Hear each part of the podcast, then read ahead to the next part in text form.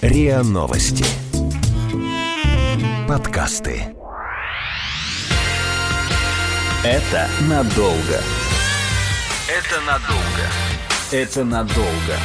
Потому что ребенок – это надолго.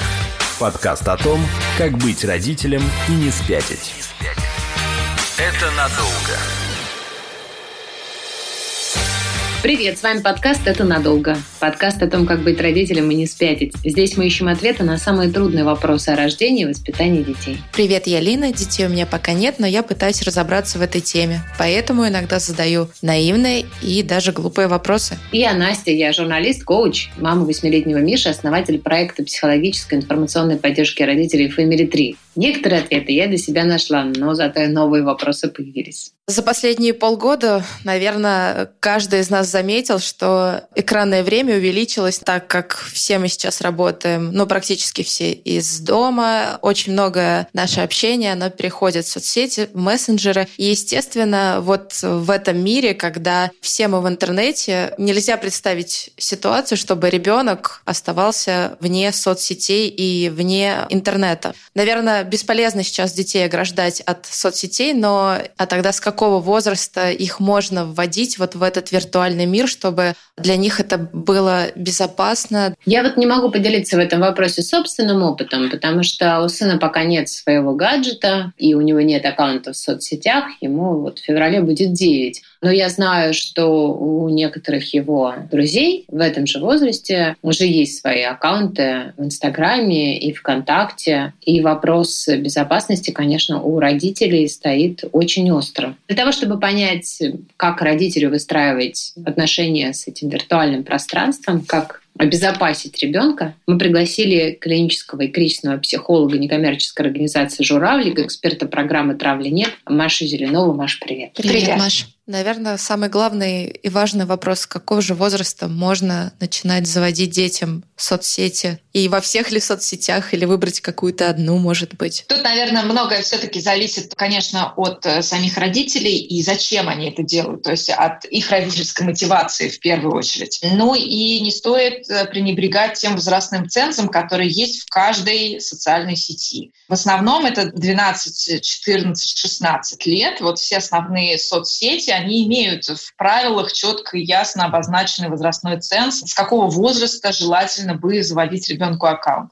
Да, конечно, это остается на усмотрение родителей, но все-таки желательно с этими правилами ознакомиться, потому что эти правила составляли те люди, которые допускают какие-то возрастные ограничения, проанализировав ту информацию, которая подается в этих соцсетях, тот контент, который используется. Да? Поэтому, мне кажется, пренебрегать вот этими рекомендациями, конечно, не стоит. Даже в том возрасте, который обозначен как возможный возраст уже для создания аккаунта, тем не менее, важно не снимать ответственность, наверное, с себя как с родителей и все-таки задаваться, во-первых, мыслью, а зачем это ребенку, и обговорить главные правила пользования этими соцсетями, обговорить обязательно правила безопасного общения для того, чтобы ребенку было проще, легче, и опять же он понимал, что это вообще такое. Потому что зачастую, к сожалению, ребенок получает гаджет и не получает никаких инструкций, как вообще этим гаджетом нужно управлять и зачем вообще это все нужно. Да? То есть э, дальше сам исключительно вот таким вот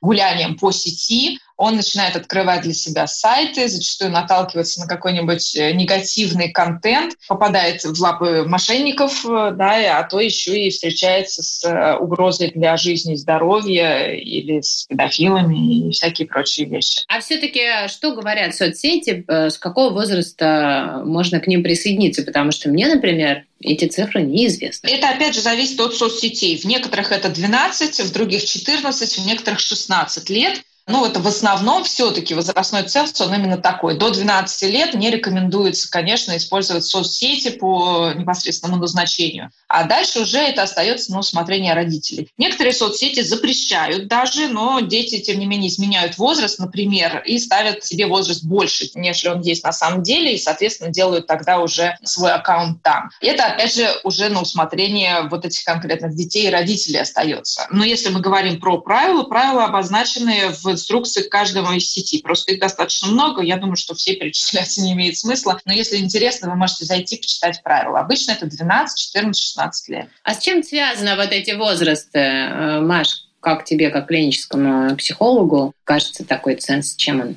оправданно обоснован? В первую очередь, наверное, развитием тех же самых нейронных связей в мозгу, в первую очередь. А, во-вторых, наверное, волевой регуляцией, потому что ребенок уже более устойчив к тому контенту и к тому общению, которое есть у него есть возможность отфильтровывать людей, которые хотят его развести на что бы то ни было, да, то есть э, более осознанное такое общение, что в реальности, так и в сети, меньше иллюзий, меньше веры в сказки в том числе, и понимание своей ответственности в большей степени. Потому что мы все понимаем, что странно требовать от трехлетки, например, того же уровня ответственности, как, например, от подростка там, 15 лет, правильно? Но вот здесь примерно то же самое. Ребенок в 6 лет, 7 лет, он, конечно, свою личную ответственность еще в полной мере не может принять на себя, и в основном это ответственность родителей, конечно. И это неплохо, это, опять же, соответствует его возрасту. Именно через родителей он ощущает себя в безопасности, он понимает, что родители его поддерживают, и даже свои собственные личные инициативы, так или иначе,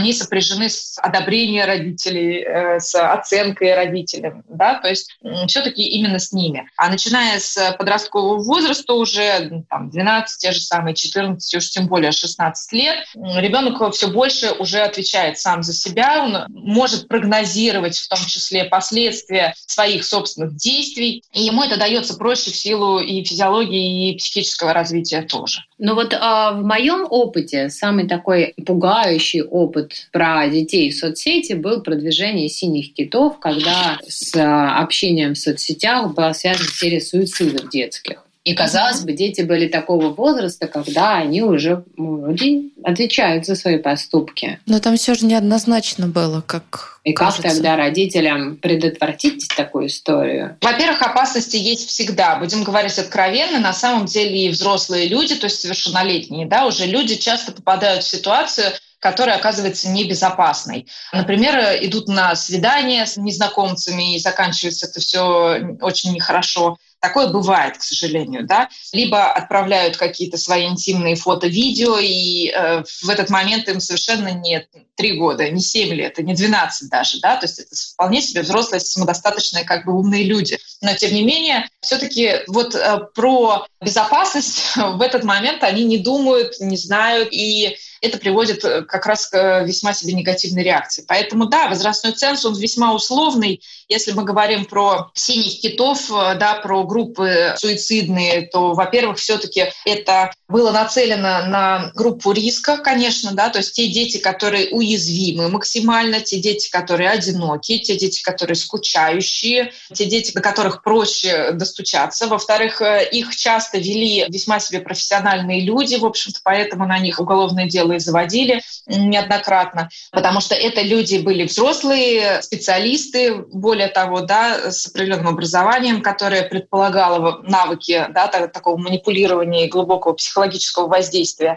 И все-таки, конечно, опять же, повторюсь, э, очень условный такой ценз, Важно э, ребенку в любом возрасте все-таки, прежде чем э, позволять что бы то ни было, да, то есть давать какую-то определенную свободу, все-таки объяснять правила поведения, обозначать границы, говорить о последствиях, да, то есть убеждаться в том, что вот это вот ответственность, она все-таки на нем есть. Ребенок осознает свою собственную личную ответственность. Но и при этом, опять же, не терять доверительного контакта в любом случае. Это очень ценно и важно. Если ребенок получает гаджет для того, чтобы он отвязался, для того, чтобы он там смотрел мультики или там что-то делал, но самое главное, не трогал родителей, это всегда путь такой тупиковый, и это всегда заканчивается не очень хорошо. Что там делает этот ребенок, в общем-то, уже второстепенно. Главное, чтобы он не мешал. Если все-таки с ним идет прямое обсуждение, если родители добавлены у него в друзья, они активно перебрасываются там какими-нибудь музыкой, фоточками, еще чем-нибудь, что-то обсуждают.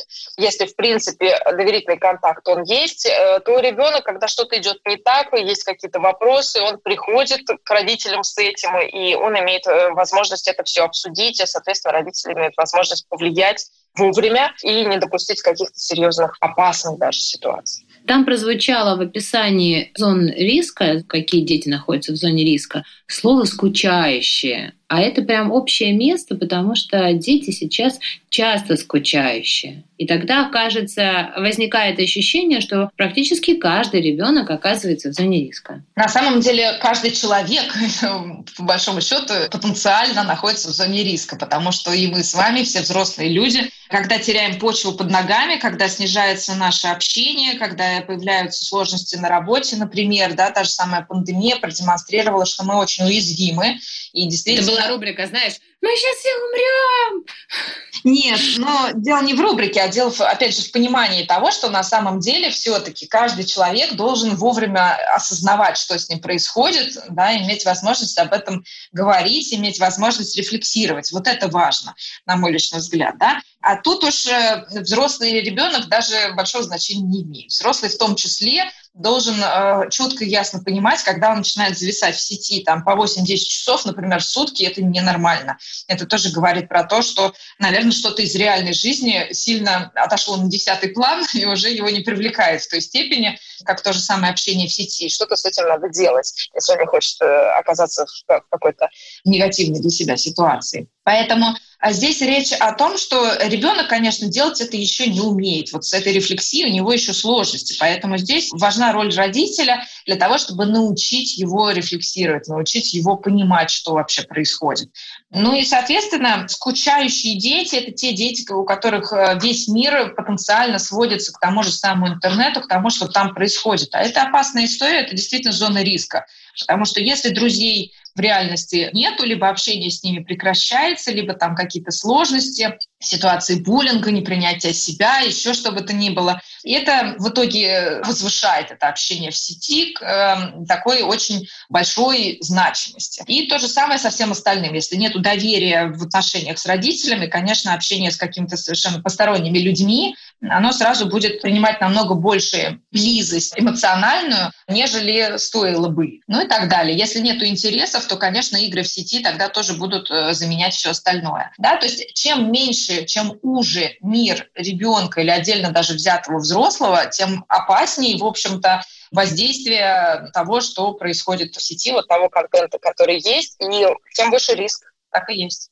Опять же, ты говоришь, контакта с родителями нет такого устойчивого, но мне опять же кажется, что для подростков это какое-то общее место, это характеристика возраста, когда мнение родителей перестает быть авторитетным. И на первый план выходит мнение компании или каких-то других взрослых, а вовсе не родительское. Так и есть. Но доверие это не всегда про авторитет. Иногда это про ощущение безопасности. Ребенок, который чувствует себя в безопасности, он имеет возможность отойти от родителя в сторону друзей, в сторону других взрослых, в сторону своей собственной реализации со спокойной совестью и знать, что, тем не менее, если вдруг ему что-то не понравится, если вдруг будет ситуация подозрительная, даже еще не опасная, то можно вернуться к родителю и дать знать о том, что происходит, и родитель будет на его стороне. Вот это про ощущение безопасности. Это не про то, что нужно держать за руку родителя всегда. Это другое. Это надолго. Это надолго. Подкаст о том, как быть родителем и не спятить. Маш, вот ты сказала, что родители должны научить ребенка как-то вот обходиться соцсетями. Наверное, начнем с самого главного, с ключевого. Вот когда они заполняют аккаунт в соцсетях вместе, какую информацию они должны вносить, собственно, в этот аккаунт и как вообще должно происходить это знакомство. Для меня просто это немного такая странная история. Это, ну что, сынок, сейчас я тебе расскажу про то, что такое Инстаграм. И они садятся на диван и начинают листать ленту Инстаграма. Как это вообще должно быть? Сейчас мы поговорим с тобой об этом. Да, да, да. Мне сложно подобрать слова, но это... Но это называется Инстаграм. Нет, конечно, дети намного более прогрессивные сейчас, нежели родители. Они сами прекрасно могут рассказать и про Инстаграм, и про ТикТок, и про лайк, и про, и про все на свете. Здесь э, скорее роль родителя в другом. Обозначить, опять же, зачем тебе это нужно, что ты конкретно хочешь, что ты там ищешь ты уверен, что ты сможешь этого добиться там, в таком виде, например, да, то есть обозначать цель непосредственно, зачем все вот это нужно. Второе – это обозначать правила, все-таки говоря о том, что есть некий контент, который публиковать нельзя в любом случае, потому что это жизнь, здоровье, это опасно, и люди есть разные. Да? Это личный контент, конечно, это в целом понимание того, что э, не стоит публиковать даже в личных переписках и писать, и уж тем более фото и видео, те самые, которыми ты не готов поделиться со всеми вокруг. Да? То есть до ребенка важно доносить, что да, хотя в интернете что-то может писаться только в приватные чатики, но тем не менее все это может в любой момент оказаться в общем доступе по разным причинам. Да? Даже не углубляясь в них, мы можем сказать, что это может оказаться в сети. И поэтому, соответственно, очень важно помнить о том, что делиться нужно только тем, чем ты готов делиться по большому счету со всеми. И в общем и целом ты не против, чтобы это увидела я, например, как как мама, да, или там как папа увидел, а, что бабушки, дедушки увидят все до десятого колена, если это тот контент, которым не стыдно делиться и нормально делиться, ну окей, хорошо, замечательно. Если все-таки у тебя вызывает это какие-то сомнения, то лучше это не публиковать. Примерно та же история, например, с заполнением профиля. Очень важно объяснять, почему нельзя ставить геотеги, то, что дети очень любят делать. Потому что по этим геотегам, конечно, тебя могут найти все. Да? То есть ты ставишь, э, что ты там тусуешься регулярно, например, и любой человек из соцсети, совершенно незнакомый тебе, может тебя найти. Ты к этому как? Да? И дальше вместе можно пофантазировать, а что вообще может быть дальше, теоретически. Тут не надо никого запугивать, наверное. Тут важно именно говорить о том, что люди бывают разные, и это, в общем-то, нормальная история – но все-таки некую личную информацию, которая может привести к тому, что помимо соцсетей с тобой еще каждый встречный может иметь возможность пообщаться в реале, вот ее лучше, конечно, не указывать. А в основном это личная информация касательно жилья, касательно школы, касательно социальных моментов, да, то есть где ты бываешь чаще всего, вот эти вот вещи. А касательно положения семьи, например, да, денег, э, публикация там всяческих подарков и вот это вот и для хвостовства, оно может привести к тому, что тебе будут завидовать, оно может привести к тому, что люди будут реагировать на это агрессивно. Ты к этому готов или готова, зачем тебе это надо? Ну и в э, целом глобально говорить о том, что, конечно, если э, мы говорим только про ранний возраст особенно, да, когда ребенок заводит аккаунт, желательно бы все-таки договариваться еще сразу о том, что пароль должен быть у родителей к аккаунтам ребенка не для того, чтобы фильтровать его там, общение с друзьями, сленг и, и там, клевать его за каждое матное слово, а для того, чтобы вовремя иметь возможность реагировать, если вдруг его взломают, если вдруг что-то пойдет не так, если с ним что-то случится в том числе.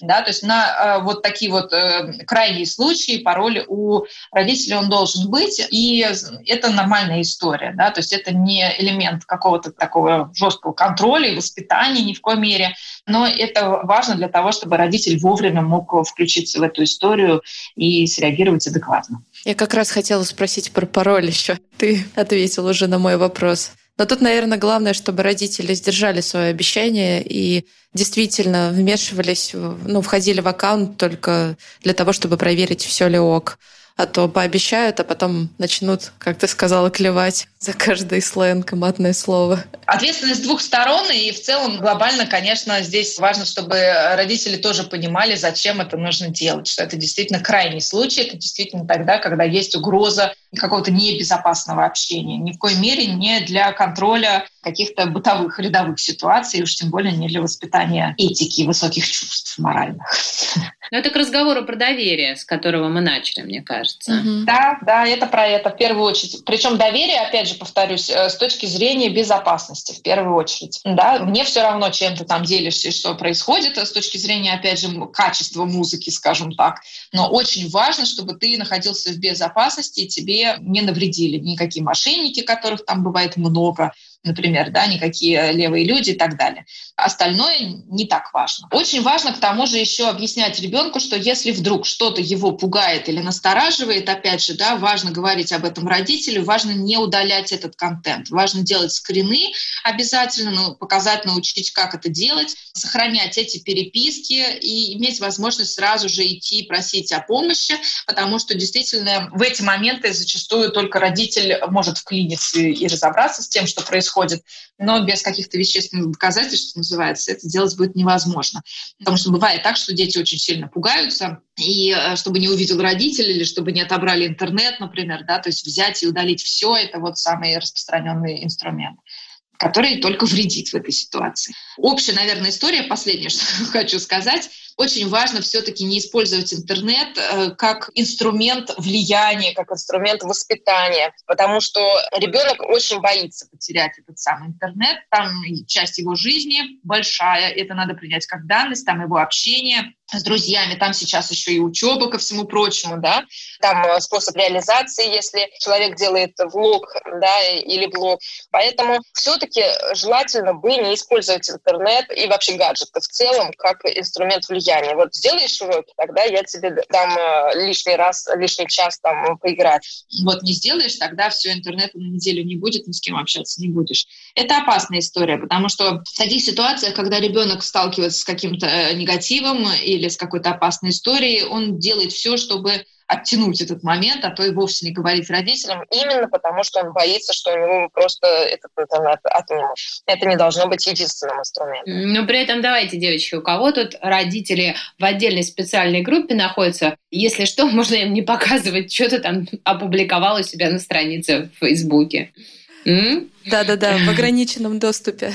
Конечно, это нормальная история. Опять же, э, здесь важно, что при этом мы себя чувствуем, в общем-то, вполне себе комфортно, правильно? А детям важно объяснять именно это. Если тебе некомфортно, если тебе небезопасно, то важно об этом тогда сообщать, я буду на твоей стороне, я смогу тебя защитить. Цель именно в этом. Не в мониторинге, я сейчас тебе все расскажу, как правильно жить, да, и нельзя слушать такую музыку, и что за картинку ты опубликовала, а все-таки именно в том, что тебе должно быть хорошо, ты должен быть в безопасности. Если вдруг это не так, э, то тогда надо обращаться за помощью. Большое количество запросов, например, по поводу кибербуллинга, который происходит в сети, через наш сайт, когда к нам обращаются дети и подростки, травление ТРФ, начинаются со слов «Боже мой, только, пожалуйста, не говорите родителям». Хотя это, в общем-то, анонимные сообщения. Понятное дело, никого мы не пытаем, что там происходит. На самом деле это так или нет, и как отреагируют родители. Но действительно страх потерять вот этот интернет и страх осуждения, самое главное, он очень высокий у детей.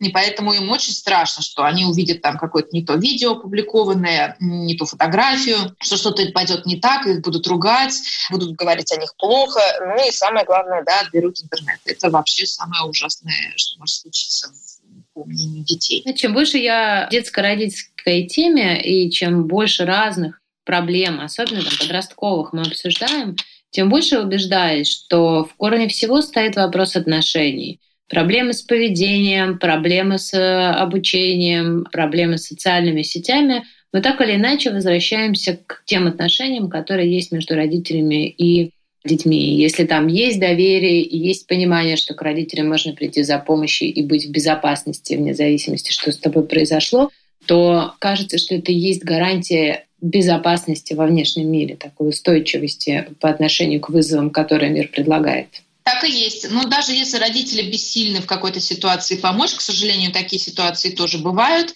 Важно ребенку не оставаться одному с этим. То есть важно понимать, что родители те люди, которые тебя примут в любом случае, которые тебя поддержат, которые все равно видят в тебе значимую личность, ценную саму по себе. И вот эта вот любовь и поддержка, она делает э, огромное дело именно с точки зрения переживания э, серьезных моментов, кризисных моментов и возможности устоять, а не сломиться и не броситься в пучину отчаяния и дальше какие-то негативные последствия переживать более глубоко, а то и вовсе с ним не справляться, да, и вплоть до попыток суицида, например. Это надолго. Это надолго. Подкаст о том, как быть родителем и не спятить. Я просто вспоминаю свое время, когда вот я впервые завела свою страничку ВКонтакте. Мне было тогда 12 или 13 лет. И это такое guilty pleasure возвращаться ну, отматывать свою переписку и стену во ВКонтакте и смотреть, как я тогда думала и что я тогда писала. И это очень забавно и прикольно видеть это. Поэтому я, наверное, выступлю тут в защиту соцсетей. Что они иногда Нет, могут не нападают. выс- Нет, выступать деле... как виртуальный да. дневник такой. Конечно. На самом деле у соцсетей у них есть прекрасные возможности. Во-первых, это знакомство, естественно. Да? То есть особенно сейчас, в эпоху пандемии, когда невозможно выйти из собственной квартиры, ну, по крайней мере, сложно это сделать, а тут весь мир как на ладони, есть возможность пообщаться с человеком вообще с другого конца света. Это огромный плюс, это действительно очень классно и здорово. И ни в коем мере не нужно не доверять вообще всем и всех бояться. Поэтому здесь важны именно правила общения безопасного. А дальше, конечно, соцсети очень сильно помогают людям и детям в том числе знакомиться, практиковать языки те же самые, обмениваться опытом, учиться в том числе, да, потому что действительно огромное количество, огромный пласт вообще учебы сейчас протекает в интернете, в группах различных, и есть возможность подчеркнуть разную очень полезную информацию и через группы тоже поделиться ими. И опять же, для отношения на самом деле детей и родителей, да, то есть именно детско-родительских отношений, это тоже такая важная история, потому что, с одной стороны, ребенок все-таки делает шаг в сторону сепарации, он сам один, он существует так, как ему представляется важным и возможным со своими друзьями, но при этом родитель где-то тут недалеко есть и тоже постит какие-то свои картинки, и тоже чем-то делится, какие-то у них интересы могут совпадать, какие-то нет. И это здорово, это хорошо, это помогает оставаться на одной волне, но при этом как бы все-таки сохранять некий свой собственный круг общения. Знаете, что мне еще этот разговор напомнил? Мне этот разговор напомнил цикл лекций Марины Травковой про то, как говорить как раз с детьми о сексе. И когда речь шла о безопасности именно, ну как вот объяснить детям, что можно, что нельзя – и мне очень понравилось, как Марина про это сказала, что это начинается, вот это умение говорить «нет», в очень раннем возрасте. Прям вот совсем, когда ребенок только-только начинает что-то понимать, разговаривать. И если вы, как родитель, слышите его «нет» и уважаете это «нет», то вот это и есть залог его безопасности, готовности сказать «нет», когда он станет старше, когда ему будут предлагать что-то, что ему будет не подходить или он будет считать небезопасным. И мне кажется, что это правило точно так же работает и в отношениях с социальными сетями. Если ребенок знает свои границы, знает, что безопасно, что нет, ему и там будет легко это увидеть и сказать нет. Абсолютно согласна. Да, но тут еще есть, опять же, дополнительные нюансы. Именно доверие к миру в целом глобальное, понимание того, как работает интернет в целом. Да? Потому что все-таки, когда мы видим реального человека перед собой, мы хотя бы что-то можем с него считать, возраст, вес, пол, да, там, национальность хотя бы, какие-то основные признаки. И нам становится чуть яснее, что перед нами за человек. А в соцсетях в тех же самых или в интернете могут скрываться совершенно разные люди за разными профайлами, и об этом важно не забывать. Причем как и взрослым, так и детям.